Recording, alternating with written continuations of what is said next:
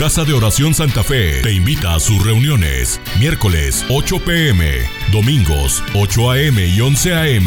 Estamos ubicados. Plaza Santa Fe, Boulevard República de Honduras 104, Interior 9, Hacienda Santa Fe, Tlajomulco de Zúñiga, Jalisco. Casa de Oración Santa Fe, un lugar para adorar. ¿Cómo están contentas? Qué bonito es cantarle al Señor, ¿verdad?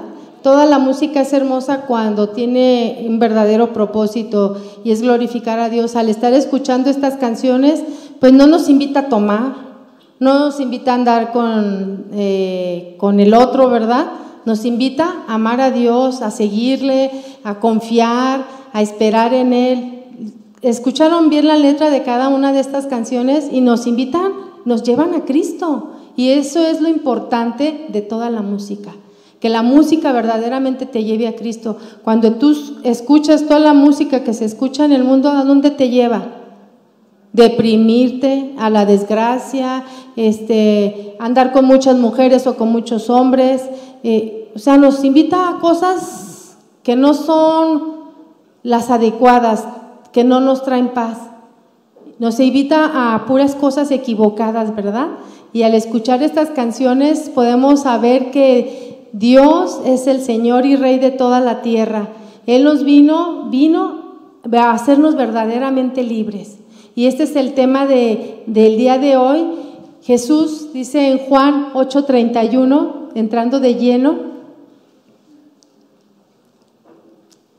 Juan 8:31 al 32, las que traen su Biblia pueden verlo, vamos a estar eh, manejando todo el Génesis 27 en adelante de la historia que voy a hablar.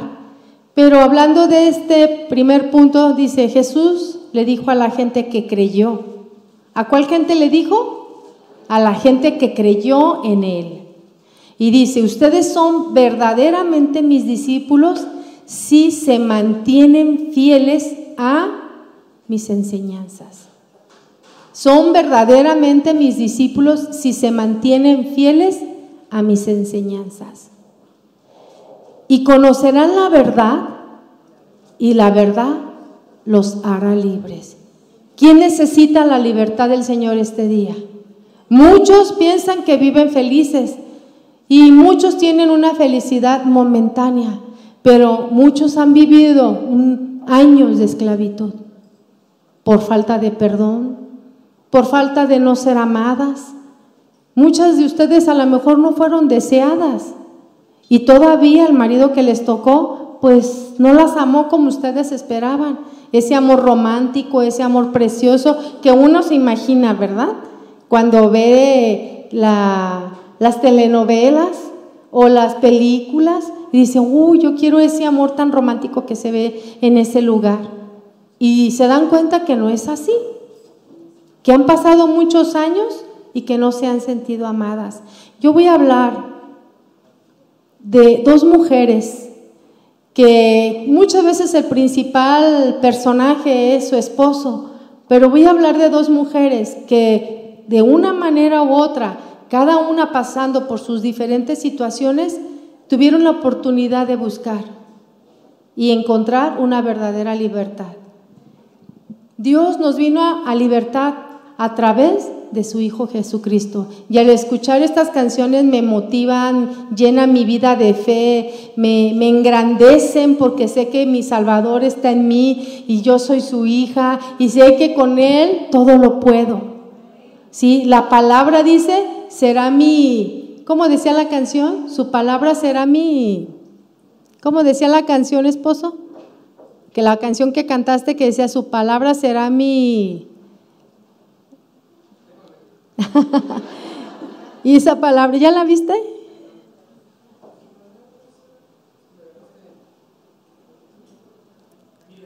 mi defensa. Y es exactamente lo que vamos a hablar. O sea, su palabra será nuestra defensa. Su palabra nos hará verdaderamente libres.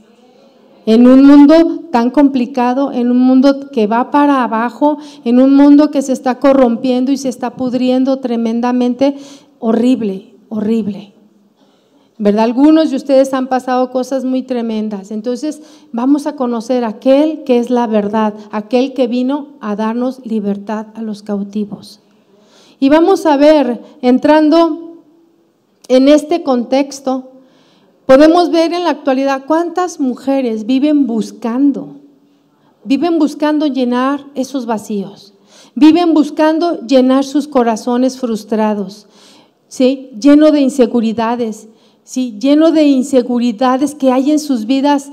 ¿sí? El no sentirse amadas, el no sentirse plenas, el no sentirse satisfechas ni consigo mismas, heridas, maltratadas, por otras o muchas circunstancias que han pasado en tu vida. Has tenido que dejar a veces tu lugar de donde tú vivías, tu estado, tu ciudad, y has tenido que irte lejos por encontrar esa paz que tú necesitas. ¿Te has preguntado tu mujer cómo has estado llenando el vacío de tu corazón? ¿Tú te has preguntado cómo has llenado a través de tu vida, a través de los años que tienes, ya seas joven, ya seas adulta o, o anciana? ¿Tú te has preguntado cómo has llenado ese vacío en tu corazón? ¿En dónde has encontrado la respuesta a esa necesidad que tú andas buscando? Quizás en las personas que tú querías encontrar la respuesta, no la hubo. Y todavía te has sentido más frustrada. Vamos a ver el contexto de esta historia de Lea y Raquel.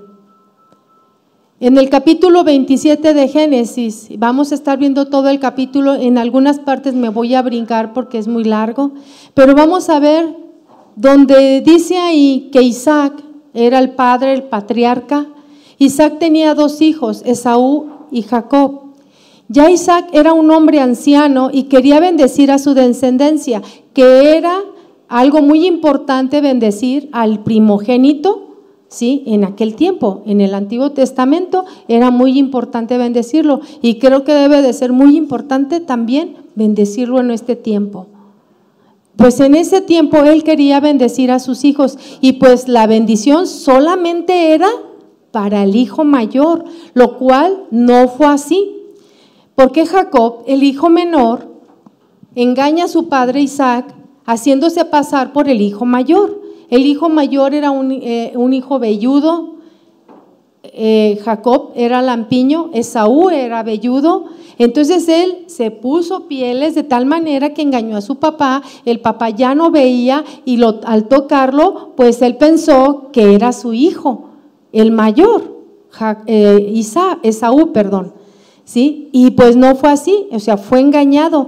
Entonces el objetivo de Jacob era obtener esa bendición de la primogenitura.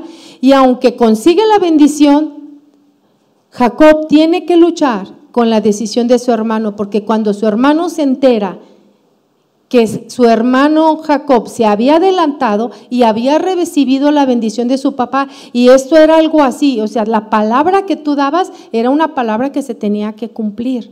No podías, ah, pues se equivocó, ah, este, este era el que la debería de recibir. No, era una palabra dada y una bendición de parte de Dios a través del Padre.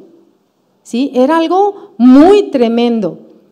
Entonces, al enterarse su hermano de este engaño que le hizo, pues él dijo que lo iba a matar. Donde quiera que estuviera, él no iba a descansar hasta matarlo. Esa fue la decisión que él tomó, ¿no? Y pues, ¿qué hizo Jacob? Tuvo que huir. Tuvo que huir por el consejo de su mamá. Así es que dice en Génesis 27, 43, cuando su mami le da este consejo, así que dice, así que, hijo mío, presta mucha atención y prepárate y huye a casa de mi hermano Labán en Arán. Ese fue el consejo de su mamá Rebeca. Y bueno, así que después de varias semanas de camino, llegó a su destino, a donde vivía su tío Labán. Este es el contexto, más o menos, donde comienza esta historia donde Raquel, la hija menor ¿sí? de su tío de Labán, lo recibe con un beso. Cuando Jacob llega, ella estaba sacando agua eh, de los pozos, estaba ahí, se encuentra con ella y él la miró, se, dieron un beso de bienvenida, ¿sí? Y este, Jacob, al verla, se enamoró a primera vista. Ha de cuenta como de telenovela, ¿sí? Y se prendió su corazón y, y allí estuvo esa emoción en él. Labán, su tío, lo acogió en su casa y al poco tiempo acordaron que Jacob trabajaría durante siete años ya que se había enamorado perdidamente de Raquel. Era que era la hija menor, sí, de Labán su tío, y era la dote que debía pagar Jacob por tener a esa muchacha. Este amor que sintió Jacob por Raquel parece que fue un amor a primera vista. Quizás algunas de ustedes, estoy contando alguna de historia de ustedes que cuando fueron a algún lugar, desde que vieron a ese muchacho, fue un amor a primera vista y después, pues aquí están, ¿verdad? ¿Sí? ¿Estoy hablando de algunas de ustedes de esta historia? Entonces era muy importante ese precio que ella, que él debería de pagar. Siete años de trabajo por el amor que tenía a esta muchacha. Hubo un acuerdo para que Jacob pudiera casarse con Raquel, así que Jacob trabajó por siete años. Yo les estoy resumiendo la historia. Si así pasaron siete años de trabajo de Jacob y llegó el día de su boda con Raquel. Entonces, un día muy esperado, un día que él lo trabajó día a día con tanto amor y con tanto cariño, o sea, no sentía ni la dureza del sol, ¿Por qué? Porque se iba a casar con una persona a la cual él amaba desde el primer momento. En esos tiempos era costumbre cubrir la cabeza. Entonces, así que después de la ceremonia y la fiesta que se hizo y todo el banquete, ¿sí? Eh, el tío Labán le da a Lea, a Jacob, en lugar, o sea, su hermana Lea, en lugar de Raquel y la lleva al lecho de su esposo. O sea, hubo un engaño ahí. Mira, que la Biblia dice que todo lo que sembramos, vamos a cosechar. Y él también fue engañado. Él engañó a su padre y a su hermano. Entonces, ahora él esperaba a Raquel, la hija menor de la cual se enamoró, pero no le dieron a Raquel, le dieron a Lea. ¿Sí? Y este Jacob obviamente no se dio cuenta, usted se imagina en aquel tiempo sin luz, solamente con velitas, me imagino, ¿cómo se llaman estas donde les ponen aceite? Eso que ustedes dicen, lámparas, así con ese aceite, me imagino, pero pues en el hecho de bodas, ahí con su velo, pues él no miró a quien le dieron, ¿verdad? Entonces, en Génesis 29 podemos relatar toda esta historia 29, 23, pero podemos ver algo muy triste, que Jacob fue engañado así como él engañó a Isaac. Dios no se queda con nada, acuérdense, todo lo que nosotros sembramos, vamos a cosechar un día, ¿sí? Entonces ahí se repite de nuevo ese engaño, ahora con las hermanas, Lea y Raquel. Lea era la hermana mayor. Qué engaño, ¿no? Imagínense cómo se sintió Lea. Ustedes se pueden imaginar en el papel de ella cuando él se dio cuenta que no era Raquel, era Lea. ¿Cómo ella se ha de haber sentido algo vergonzoso, decepcionada para ella, sentirse ofendida ¿sí? y utilizada? Porque ella no planeó el engaño. La escritura no nos habla de que ella planeó el engaño, habla de que su padre lo hizo y ella solamente obedeció a su padre Labán. Cuando Jacob demandó una explicación por esto, su tío Labán se excusó diciendo que no era costumbre dar a la hija menor antes que a la mayor. Entonces ahora tenía que pasar otros siete años para recibir a Raquel. ¿Se imaginan?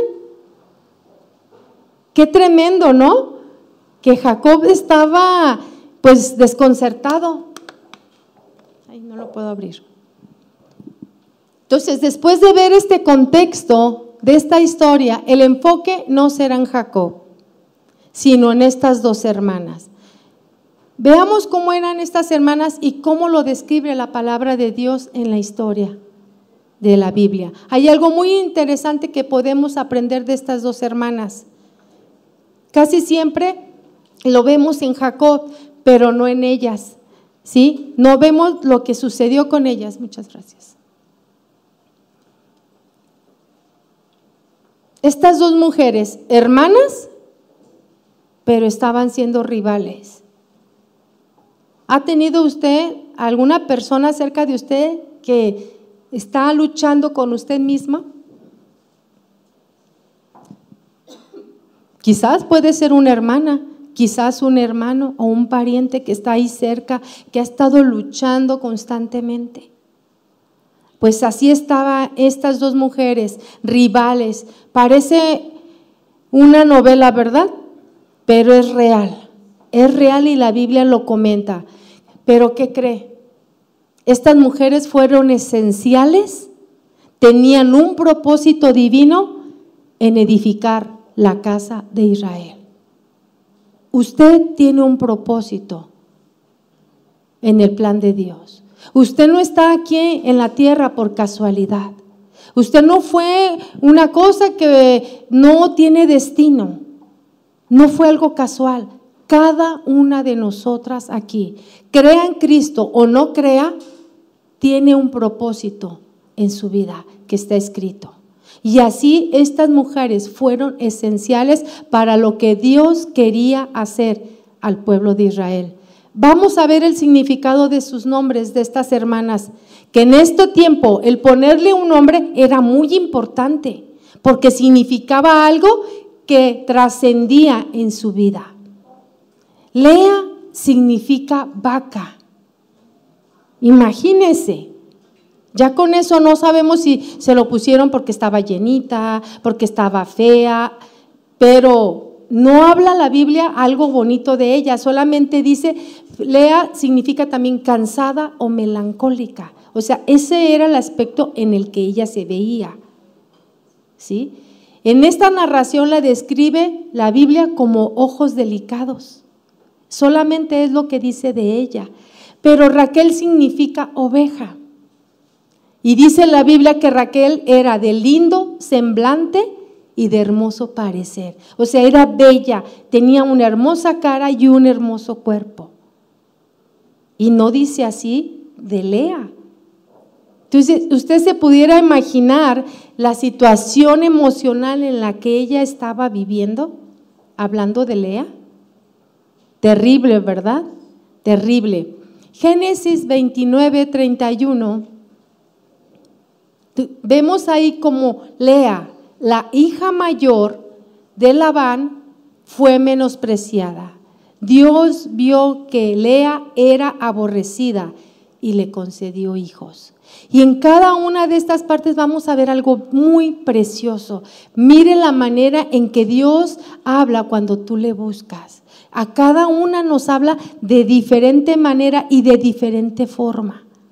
Por eso nosotros necesitamos tener el discernimiento listo, las antenitas listas para entender qué, cuál es la voz de Dios para nosotros. ¿Ustedes creen que era difícil lidiar con este desprecio? ¿Ustedes han lidiado de alguna manera así? ¿Con algún desprecio? que el muchacho que te gusta, tú no le gustas. Es feo eso. Alguna le ha pasado? Aunque solamente tú sabes. Yo recuerdo que cuando yo era jovencita y adolescente, ay, todos los que pasaban, tú decías, fulano, mm, te gustaban. Pero ellos ni, ni, ni tú le llamabas la atención a ellos, para nada. Y tú hubieras querido todo lo contrario, ¿verdad? que tú fueras la cenicienta, que corría el príncipe contigo y te encontraba. A veces uno sueña de esa forma, pero no era así. Y ya de menos, ya cuando pasaba el tiempo tú te dabas cuenta que ese chico ya andaba con tu amiga. Qué triste, ¿no? Y lástima. Entonces, ella estaba lidiando con ese desprecio en su corazón y sobre todo tener a su hermana como rival. No creo que sea nada fácil. Imagínense en la misma casa. Imagínense. Vamos a ver a Lea cómo ella respondió ante tanto despecho y cómo ella fue teniendo contentamiento cuando ella pasó por ese proceso de descansar y confiar en Dios. Y esta es la enseñanza que Dios nos quiere dejar el día de hoy. Aprender a descansar, entender la voz de Dios. Y ella lo fue entendiendo porque Dios le habló de una manera muy particular. Algo que vamos a aprender de Lea es el proceso por el cual Dios nos pasa en nuestro sufrimiento, en el que somos despreciadas o no somos amadas o no nos sentimos seguras de nosotras mismas. Hay un vacío. Y el único, el único que puede llenar ese vacío es Dios. No es tu carrera, no es tu dinero, no es los niveles en los que jerarquías donde tú estés trabajando, no es nada de eso. Tú te das cuenta que puedes subir de jerarquía en algún trabajo y tu vacío sigue igual. Pero cuando Jesús lo llena, te sientes completamente libre. Completamente quieres alcanzar dónde está el Señor porque quieres llegar a esos niveles. Ya no está tu vista mirando en las cosas de esta tierra. Cuando has encontrado a Dios, tu vista cambia y las cosas sobrenaturales son percibidas a través del Espíritu de Dios que pone en nosotros. Y deseamos vivir una vida con Él todo el tiempo. Y esta es la enseñanza que por este proceso que estaba pasando Lea, muchos a lo largo de los siglos han sido rechazados, hasta por su propia familia. Y a veces lo dicen de broma, pero como dicen entre broma y broma, la verdad se asoma. Y de repente entre marnos, ay, tú, no eres hija única, tú eres del lechero, tú eres, tú la adoptada. Y se dicen cosas así. Sí, tú eres la de, sí, tú eres la del carnicero, tú no eres normal, tú no eres de esta familia. Y poco a poco esa persona va siendo rechazada. De repente, no es que tú llegaste, pero no eras deseada. Ya, ya ni siquiera queríamos hijos y ¡pum! Estabas tú. Y palabras como esas que se quedaron ahí y que han hecho dolor, han dado sufrimiento a tu vida. Muchos se han mantenido firmes, muchas personas, porque se han refugiado en Dios. Cuando conoces la verdad de Dios, eres verdaderamente libre. Cuando sigues sus enseñanzas, eres un seguidor de Cristo, de la verdad, un seguidor de la verdad, porque Él es la verdad y porque quieres conocer la verdad. Y toda la verdad disipa toda mentira cuando tú conoces la verdad.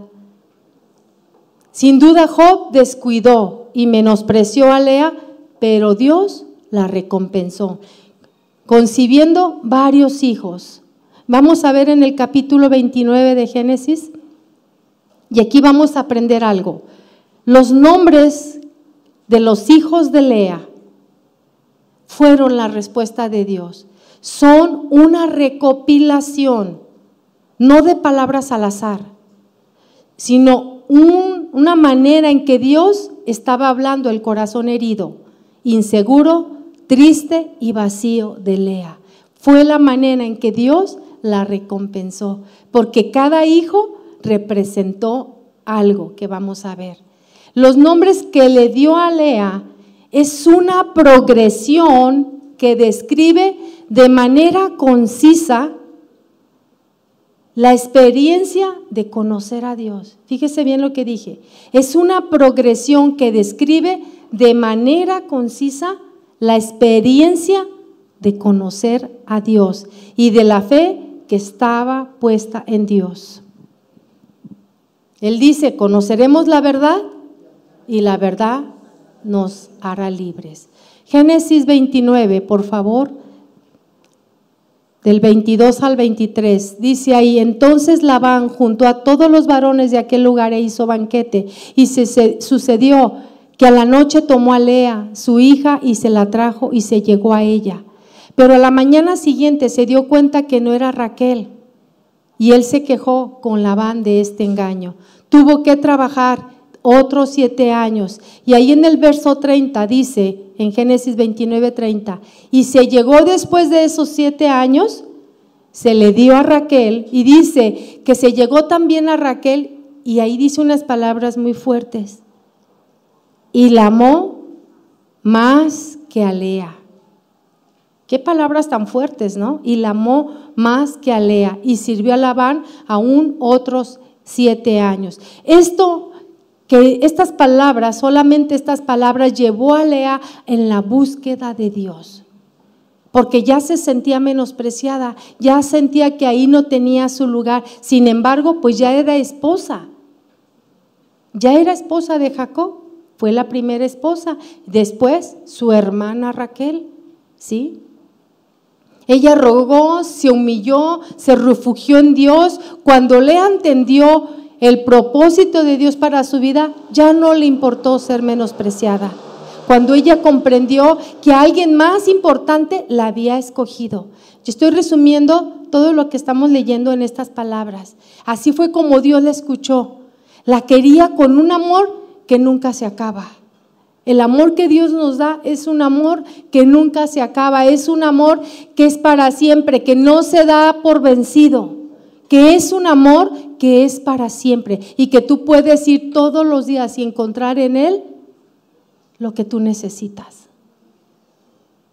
Y eso es lo que Dios le mostró a Lea. Como dice el Salmo 91.1 que tuvimos en la serie pasada, ¿sí? Los que viven al amparo del Altísimo encontrarán descanso a la sombra del Todopoderoso. Esa es en la versión nueva traducción viviente. Pero si tú te amparas ahí, tú encontrarás descanso a la sombra del Todopoderoso. No en tu esposo, no en tus hijos, sino en el Todopoderoso. Si nosotros vamos a ese amparo, a, vivir bajo esa sombra, a vivir. Como decía, si tú vives en esas enseñanzas, entonces eres un discípulo. Pero si tú sales de aquí y vuelves a lo mismo, no, es que mi esposo, y es que mi esposo, y es que mis hijos. O sea, tú no estás entendiendo y no estás refugiándote en la palabra de Dios, en la verdad de Dios, porque Dios es la verdad. Él es la palabra, Él es la enseñanza que nos da esta Biblia. ¿Sí? Génesis 29, 31 cuando el Señor vio que Lea no era amada, le concedió que tuviera hijos, pero Raquel no podía concebir. Verso, verso 32. Si ven ahí que tiene otras palabras, estoy leyendo en otra versión. Así que le quedó, así que Lea quedó embarazada y dio a luz un hijo a quien llamó Rubén porque dijo, el Señor se ha dado cuenta de mi sufrimiento y ahora mi esposo me amará. Fíjese bien, ella todavía tenía la idea de que con eso su esposo la amaría, pero Dios le estaba enseñando que Él era todo para ella. Y dice ahí, ah, el Señor se ha dado cuenta de mi sufrimiento y ahora mi esposo me amará. Rubén significa mira un hijo. También suena como la frase hebrea, Él ha visto mi sufrimiento. Aunque aquí nos damos cuenta que estas dos hermanas no estaban contentas consigo mismas, una era fea y quería el amor, la otra era hermosa y quería hijos, porque Raquel no podía tener hijos, Lea sí podía tener hijos.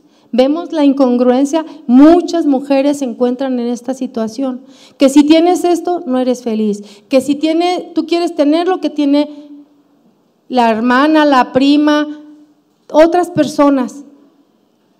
Y piensas que teniendo aquello tú vas a ser feliz. Pero aquí nos damos cuenta con la historia de que Lea tenía, podía tener hijos, no era amada, pero podía tener hijos, pero no era feliz.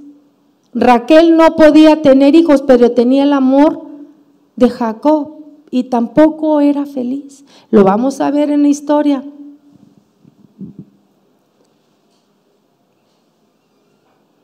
Lea aún seguía buscando que su esposo la amara. Y fue así cuando Lea tuvo otro hijo.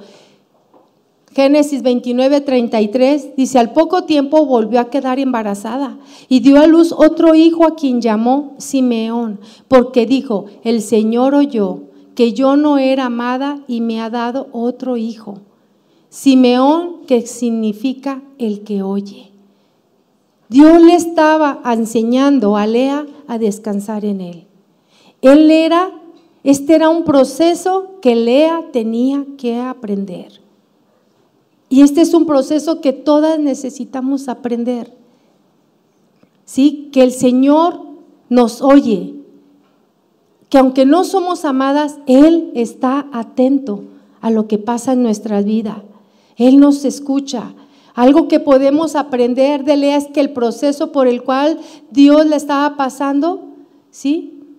Era un propósito para enseñarle que su mirada no debería de estar en las cosas terrenales, sino en Dios, que es omnipotente, omnisciente, él, él todo lo sabe, Él está en todo lugar, Él sabe todo de ti. ¿Sí? Necesitamos descansar en esa omnisciencia de Dios, en el que conoce cada parte de tu vida, desde que tu nacimiento, desde el vientre de tu madre, dice que Él estuvo allí formando cada órgano de ti. Todo Él lo sabe, todo lo que tú piensas, todo lo que tú te imaginas, todo Él lo sabe. Entonces necesitamos descansar en la omnisciencia de Dios. Todo, todo, es, no, nada, nada está fuera de su conocimiento. Dígale a su compañera, nada está fuera del conocimiento de Dios. Todo Dios sabe de ti. Vamos a ver el, versículo 34 ahí de Génesis 29, por favor. Y dice, y concibió otra vez y dio a luz un hijo y dijo, ahora esta vez se unirá mi marido conmigo. Fíjese todavía su pensamiento de Lea, porque le he dado a luz tres hijos, por tanto llamó su nombre Leví. Leví es un término hebreo que significa estar unido o sentir cariño. Fíjese, cada hijo Dios le estaba hablando a Lea. En esa frustración que ella sentía, en ese vacío, en ese desamor, Dios le estaba hablando. Estar unido. Y es así como el Espíritu de Dios se une a tu espíritu. Eso es lo que Dios quiere, tener una cercanía contigo. Y Él te quiere enseñar que dentro de esa cercanía tu vida va a ser completa. Tu vida se va, no va a sentir vacío. Tu vida va a ser genuina con Él. Tu vida va a ser plena al estar unida a Jesús, al estar unido a la presencia de Dios. Eso es lo que Dios le estaba enseñando a Lea. Ella estaba entendiendo que esa comunión había una unidad entre Dios y ella. Esa relación que nosotras tengamos con Dios nos hará tan unidas que su amor nos completará. Pero esto no termina ahí. Vamos al verso 35 de ahí de Génesis 29. Dice, una vez más Lea quedó embarazada y dio a luz otro hijo a quien llamó Judá, porque dijo, ahora alabaré al Señor. Y entonces dejó de tener hijos. Dios nos quiere llevar hasta el punto de que nosotros en cualquier circunstancia podamos alabar al Señor y decir, no es así teniendo una persona que me ame como yo me siento completa, sino estando unida con Dios es como yo me siento feliz, es como yo me siento completa. Hasta ese punto nos quiere llevar el Señor, así como llevó a Lea con este trato que le dio y con estos hijos que le dio. Entonces dice, dejó de tener hijos. Este término Judá significa alabanza. A este punto, hasta este punto Dios quiere llevar a cada una de sus hijas. Que las cosas tan difíciles, por más feas que pasen, tú puedas alabar a tu Creador y tú puedas decirle, gracias Señor, me siento feliz, estoy contenta porque tú tienes cuidado de mí. Yo estoy en tus propósitos. Donde tú puedas proclamar su palabra en alabanza, porque en Dios te sientes completa y has encontrado todo tu contentamiento. Lea nos enseña que esta experiencia debe tenerla toda mujer que pone su fe hasta el punto de alabarlo. Sea cual sea la necesidad que tú tengas, sea cual sea, aunque tú la puedas ver imposible, tú puedas llegar hasta este punto de alabar al Creador, al Creador de tu vida. Muchos dicen, todas somos hijos de Dios. No todos son hijos de Dios. Somos creación de Dios, todos, pero no todos somos hijos. Hasta el punto Dios nos quiere llevar de que como hijos podamos disfrutar de las bendiciones que ha preparado para cada uno de nosotros.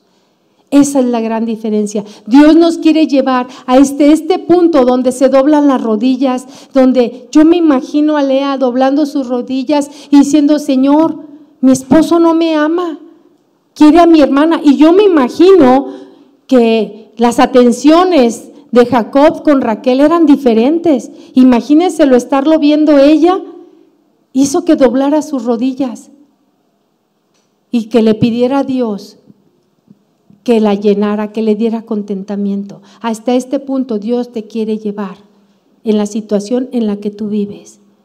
Que con tu vida, al que, que los que te vean a ti puedan ver que el amor de Dios es suficiente para ti. Tanto que tú lo puedas dar al que no te ama. Que puedas orar por el que no te ama. Que puedas orar por aquel que te muchas veces te ha maldecido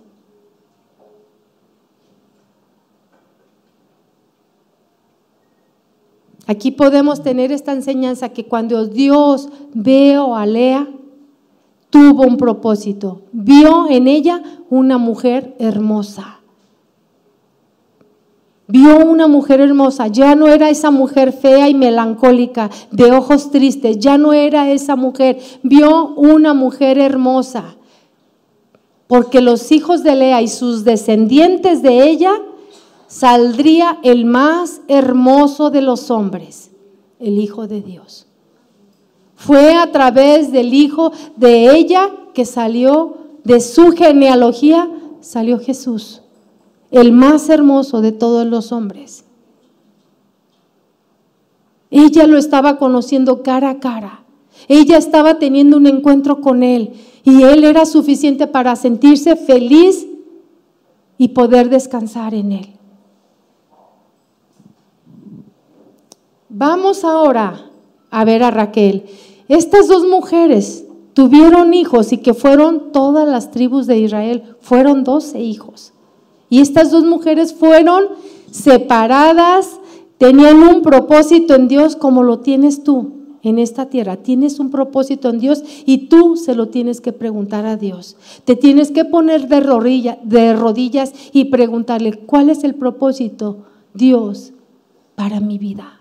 ¿Qué es lo que tienes aquí para mí? Porque todo lo que Dios tenga, el propósito de tu vida para Él es que lo honres, pero tú tienes que saber específicamente qué es lo que Dios quiere de tu vida. Así como estas mujeres. Al leer la historia nos gusta ponernos del lado de Raquel, ¿verdad? Ay, la amada. Sí, ay, qué bonito amor a primera vista, pues ella era la hermosa de la que se enamoran a primera vista, pero ella también fue engañada por su padre. Ella es la que tiene problemas por no tener hijos, porque ella era una mujer estéril. Y Dios no hizo mujeres estériles. Dios quiere que tú des fruto. Dios quiere que tú des fruto en esa cercanía con Él, en ese encuentro con Él. También ella se siente olvidada por Dios. Allí está Raquel luchando de envidia, de celos con su hermana que tenía hijos. Ella también estaba siendo azotada por eso. Estaba sufriendo. Génesis 30, verso 1, dice que cuando Raquel vio que no podía darle hijos a Jacob, tuvo celos de su hermana. Fíjese, tenía todo el amor, pero tuvo celos de su hermana y le rogaba a Jacob, dame hijos o moriré. ¿Ella con quién fue? Con la persona equivocada. Fue con su esposo Jacob en vez de ir con quién? Con Dios. Lo contrario a su hermana, ¿no? Ella fue con su esposo Jacob y dijo, dame hijos, ¿sí? O moriré. Entonces Jacob en el verso 2 se puso furioso con Raquel ¿acaso yo soy Dios? Le dijo, Él es el que no te ha permitido tener hijos. O sea, ella fue y le reclamó a su esposo. ¿A dónde debemos de ir cuando nosotros pasemos una situación? A Dios. Él sí nos va a dar la respuesta correcta. Él sí oye. Él sí responde. Ahora vemos el otro lado de la moneda, ¿verdad? Raquel siendo bella y de hermoso parecer y siendo tan amada por su esposo, tampoco era feliz. Ella quería lo que su hermana tenía. Génesis 31. Dice aquí que el corazón de Raquel estaba celoso, envidioso de su hermana. Y Raquel, en vez de ir a Dios, le reclamó a su esposo todo lo contrario a su hermana. Raquel estaba desesperada. Raquel estaba desesperada porque estaba viendo un hijo, otro hijo, otro hijo. ¿Y yo qué? Ella estaba desesperada. ¿Alguien se ha encontrado en esta situación desesperada? ¿Alguien se ha encontrado en esta situación? Más de alguna vez. Nos hemos encontrado, nos hemos encontrado, ¿verdad? En una situación de desesperación. ¿Qué va a pasar con mi vida? ¿Qué va a ser de mi vida? ¿sí? Que sientes que hay un vacío, te quieres hasta morir, no sabes qué decisiones tomar y desesperadas hacemos lo que puede estar incorrecto. Desesperadas hacemos lo que puede estar incorrecto. Y lo podemos intentar todo en nuestra desesperación y contrario a la enseñanza de Raquel que estaba desesperada, ¿sí? Y, y es no desesperarnos y no buscar nuestra propia solución. Buscar entonces en quién? En Dios la respuesta, cualquiera que sea, cualquiera que sea. En el verso Génesis 33, 30, verso 3. Y ella dijo, fíjense en esa desesperación, y ella dijo, he aquí mi sierva Vila, porque cuando ellas se casaron, su, su padre les dio una sierva a cada una, ¿sí? Y esta sierva, Bila, llégate a ella y dará luz sobre mis rodillas, le dijo a Jacob. Y yo también tendré hijos de ella. Verso 4. Así le dio a Bila su sierva por mujer y Jacob se llegó a ella. Verso 5. Y concibió Bila y dio a luz un hijo a Jacob. En el verso 6 dijo entonces Raquel, me juzgó Dios y también oyó mi voz y me dio un hijo. Por tanto llamó su nombre Dan. Dan significa el que juzgó, el que vindicó. Siempre el Señor va a juzgar nuestras decisiones cuando estén incorrectas. Quiero hacer un paréntesis aquí, en el verso 31. Si pasamos, perdón, en el capítulo 31, quiero hacer este paréntesis. Eh, la historia nos dice que cuando Jacob huye de Labán, padre de Lea y de Raquel, Raquel corre desesperadamente a la casa de su padre y roba todos los ídolos que tenía de su padre. Y se los lleva a escondidas, porque ellos se van de la casa de, de Labán, se van de regreso donde Jacob había salido. ¿sí? Pero ella se lo lleva a escondidas estas cosas, estos ídolos. Dan fue el primer hijo que tuvo Raquel y Dan fue la primera tribu en organizar la adoración de ídolos. Fíjese, todo lo que uno como padre tiene lo transmite a sus hijos. Y ella escondida se llevó todos esos ídolos. Pero tarde o temprano, todo eso que tú te habías llevado y lo traes en tu corazón, lo depositas en tus hijos. Y eso fue lo que sucedió con Dan, su hijo. Fue la primera tribu en organizar la adoración de ídolos. Y esto continuó por cerca de 500 años hasta el día del cautiverio de la tierra. Hasta que el día que Moisés sacó el pueblo de Israel, hasta ese tiempo duró esa situación. En jueces 18:30 usted lo puede leer esta historia de la adoración de Dan. Y en toda la historia Dan rechazó al Dios verdadero, reemplazándola con la idolatría. Aguas, aguas con lo que está en nuestro corazón, porque todo eso que está en nuestro corazón, nosotros lo sembramos en la vida de nuestros hijos, en la vida de nuestra familia. Por eso necesitamos doblar nuestras rodillas e ir a Dios para que Él nos sane, Él nos haga verdaderamente libres. Conoceremos esa verdad de Dios y esa verdad nos librará. Porque nosotros ponemos en nuestros hijos todas ese tipo de maldiciones. Y los sembró ahí y dio su fruto con este hijo Dan. ¿Sí? Pero volvamos otra vez a Génesis 30, verso 7. Ese fue un paréntesis solamente porque está en capítulos más adelante. Y dice el verso 7, luego Bila volvió a embarazarse y dio a Jacob un segundo hijo. Recuerden que esta sierva era de quién? De Raquel. Y Raquel le puso por nombre Neftalí porque dijo, he luchado mucho con mi hermana y estoy ganando. De Neftalí, significa mi lucha. Cómo ella estaba haciendo las cosas a su manera. Estaba luchando con sus propias fuerzas, no con las fuerzas de Dios. Estaba luchando haciendo las cosas a su manera. Quería ganar a su manera. Y nosotros debemos doblar esas rodillas, ir a Dios y ganar las batallas con Dios con nosotros, con el Señor a nuestro lado. Vemos aquí a Raquel luchando sola con sus problemas internos. Algo muy fuerte estaba sucediendo con ella que controlaba su corazón, tanto que no esperó, no esperó que Dios la bendijera, dando a su sierva queriendo ayudar a Dios. Ella estaba haciendo las cosas a su propia manera. Vemos el verso 9. Y ahí podemos con ella presenciar esa lucha tan tremenda que tenía. Dice el verso 9, viendo pues Lea que había dejado de dar a luz, volvemos con Lea, ¿sí? Tomó a Silpa su sierva y dio a Jacob por mujer. Y Silpa, sierva de Lea, dio a, los, a luz perdón, un hijo a Jacob. Y dijo Lea, vino la aventura y llamó su nombre Gad, que significa buena suerte.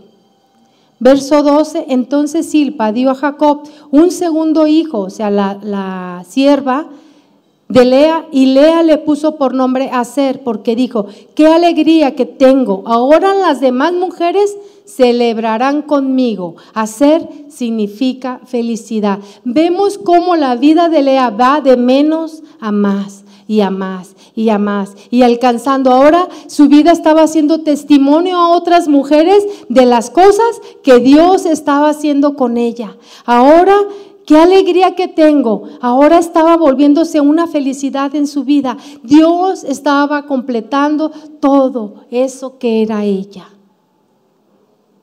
que otras mujeres podían ahora celebrar con ella las cosas que Dios estaba haciendo. Y eso es lo que Dios quiere llevarte a ti, a celebrar, a que seas testimonio del Dios grandioso que vive en ti. Verso 18. Después Lea tuvo otro hijo y le puso por nombre Isaacar, que significa recompensa. Dios en ese proceso que estaba llevando a Lea era un proceso de conocerle, de disfrutar las bendiciones que Dios de antemano ya había preparado para que también nosotros podamos andar en ellas. Aquí están en la palabra las bendiciones. Las bendiciones que son para todo aquel que cree en Jesucristo, para todo aquel que viene de rodillas y reconoce que necesita un Salvador. ¿Quién necesita un Salvador? No solamente un Salvador que nos saque de la muerte eterna, un Salvador de día a día, que estará con nosotros y que muchas de nosotras necesitamos en su momento y clamamos a Él y Él vino. Nosotros dijimos, Señor, yo creo que tú moriste en esa cruz por mí. Yo creo que tú pagaste todo por mí. Tú pagaste todo mi rescate y en esa cruz vino a darnos una libertad. Esa sangre fue derramada para no limpiar y cubrir, sino para quitar todo pecado y toda maldad.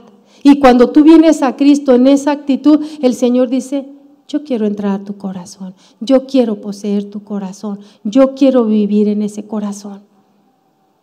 Yo quiero ser todo en tu vida. Yo quiero darte ese contentamiento que te falta.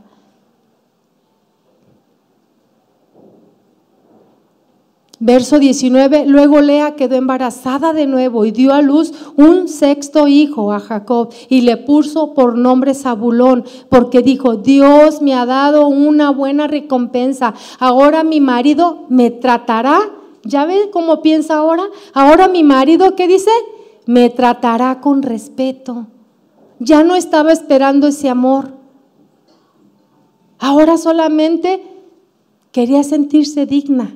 Me tratará con respeto porque le he dado seis hijos. Más adelante ella Dios dio a luz una hija y le puso por nombre Dina. Pero esos hijos, cada uno de esos seis hijos que dio, la llevó a un crecimiento de gloria en gloria, a conocer a un Dios que es poderoso, a un Dios que es verdadero, a un Dios que en verdad te libera y te hace verdaderamente libre y te hace feliz. Ahora volvamos con Raquel. Para terminar esta historia, ya está por terminar en el verso 22 de Génesis, el cual estamos leyendo. Después Dios se acordó de la dificultad de Raquel y contestó sus oraciones, permitiéndole tener hijos. Ella quedó embarazada y dio a luz un hijo.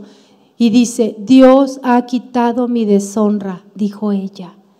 Verso 24, y le puso por nombre José, porque dijo que el Señor añada aún otro hijo a mi familia. Y pasamos al capítulo 35, por favor de Génesis, donde Lea, digo, donde Raquel tuvo un último hijo. Génesis 35, 16, por favor. Nos vamos a adelantar.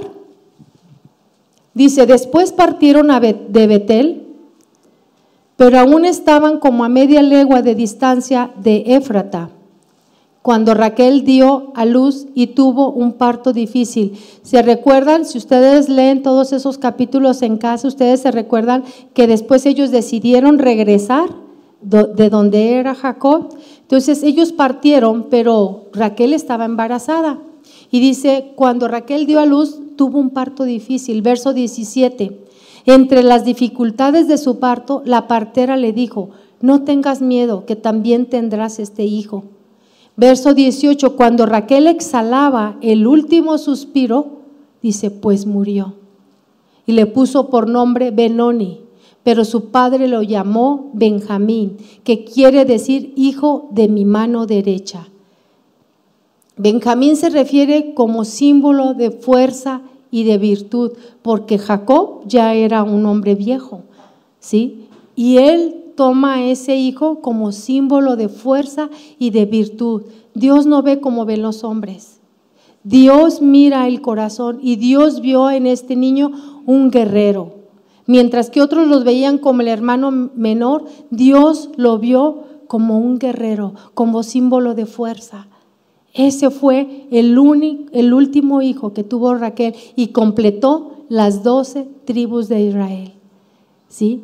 Raquel murió y fue sepultada, dice el verso 19, en el camino de Éfrata, que también es Belén.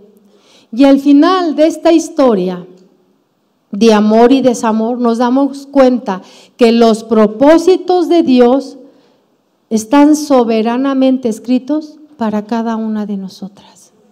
Romanos 8, 28 dice, y sabemos que para los que aman a Dios, todas, todas, todas las cosas obrarán juntamente para su bien, para los que conforme a su propósito son llamados. Lo que está pasando en tu vida tiene un propósito y tú tienes que darle una respuesta a Dios. Lo que está pasando en tu vida, en tu familia, en las circunstancias en que estás, Dios tiene propósitos. Nada está fuera, nada está fuera, nada tiene despropósito en Él, nada. Aquí dice, todas las cosas obrarán juntamente para su bien. ¿Qué cree que pasó al final? Al final Lea se queda sola con Jacob y disfruta de su amor, sin celos ni, ni rivalidades. Estas mujeres fueron usadas para cumplir el propósito de Dios. Yo te pido que cierres tus ojos y tú te digas a ti misma,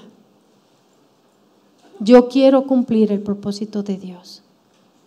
Yo quiero cumplir el propósito de Dios.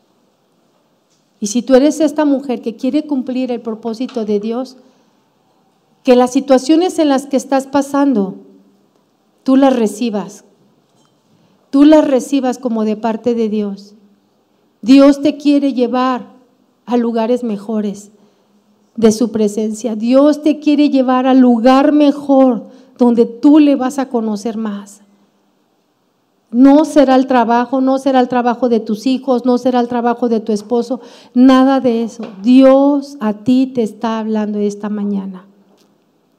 Ella al final se queda sola y disfruta ese amor que no pudo disfrutar. Pero Dios le concedió esto. Estas mujeres fueron usadas de esa manera. Ellas fueron madres de las doce tribus de Israel. Cada tribu, cada una fue una tribu, cada hijo fue una tribu. Tenía un objetivo en Dios. Y así en esta mañana, mujer, hay un propósito definido para tu vida. Quizás tú digas, yo no quiero nada, yo a mí Dios no me interesa, eh, la verdad yo creo que yo tengo mejores ideas.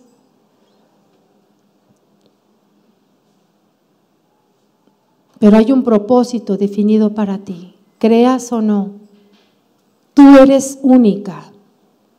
No hay dos personas igual, tú eres única y especial para Dios. Dios quiere que tú le conozcas en comunión. Dios quiere que tú le conozcas en esa relación. Si es tu primera vez que tú vienes a este lugar, muchas hace mucho tiempo entregaron su corazón al Señor. Por eso es que estamos aquí y le alabamos y disfrutamos este tiempo y nos gozamos porque hemos vivido muchas cosas y nuestro refugio ha sido el Altísimo. Cada cosa, enfermedad, situación económica, una situación en nuestra familia, el, nuestro refugio ha sido Dios. Y es como nos hemos encontrado con esta libertad, porque nosotros no confiamos en las cosas que están pasando en este mundo, ni las cosas que se dicen. Nuestra confianza está en Dios. Si las cosas se ponen feas en esta tierra, nuestra confianza está en Dios.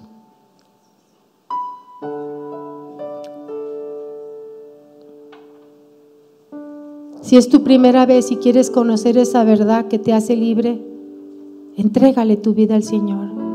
Ahí donde estás, Jesús le dijo a la gente que creyó en Él, si tú estás aquí y tú crees en Él, Tú dile, aquí estoy, Señor. Aquí estoy. Yo te quiero entregar mi corazón. En este corazón es donde vienen todas esas dificultades que no puedo controlar. Dice la palabra de Dios que engañoso es el corazón más que todas las cosas. ¿Quién lo conocerá? Así es nuestro corazón. Es engañoso. Jesús le dijo a la gente que creyó en él, ustedes son verdaderamente mis discípulos. Un discípulo es aquel que sigue a alguien. Y tú puedes seguir a Jesús este día esta mañana. Si se mantienen fieles a las enseñanzas que Él está diciendo, conocerán esa verdad. Jesús es la verdad. Y si tú conoces la verdad y lo que Él ha hablado, tú vas a ser verdaderamente libre. Vas a dejar toda esa esclavitud que te, que te tiene atada. Te tiene atada a tu esposo, a tus hijos. Te tiene atada con muchas cosas. Y Él quiere darte verdadera libertad, porque Él a eso vino. Vino a libertad a los cautivos. Y yo te estoy pidiendo ahí, con tus ojos cerrados, que tú hables con Dios. Cuando hay pecado hay una separación muy grande entre Dios y nosotros. Pero cuando hay un clamor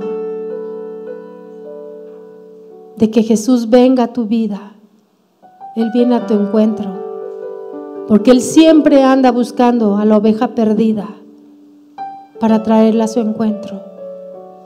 Él dejó a las 99 y fue al aprisco donde estaba aquella perdida. Porque Él quiere que le conozcas. Él quiere enseñarte todas estas verdades.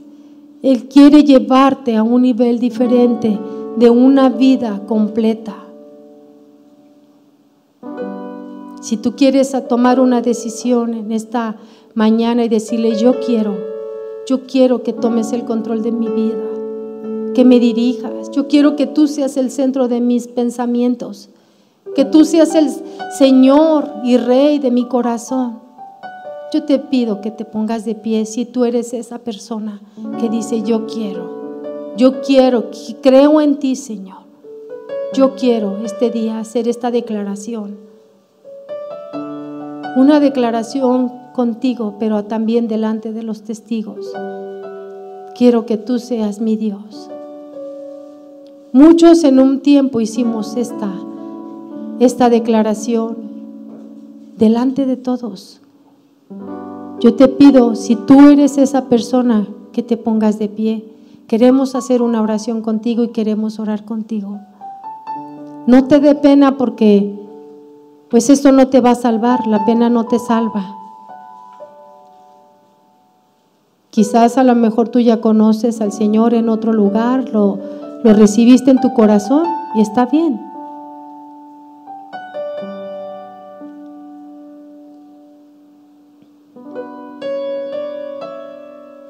Lea conoció a Dios en humillación. Gloria a Dios. Gloria a Dios porque la palabra del Señor dice que cuando un pecador se arrepiente y viene a Él, hay una fiesta en el cielo. Porque Él pagó, Él pagó por nosotros. Él pagó un, precio que nadie lo va a pagar. Ni tus padres, ni tus amigos, ni tu novio, ni tu esposo, nadie lo va a pagar. Lo pagó Él en la cruz.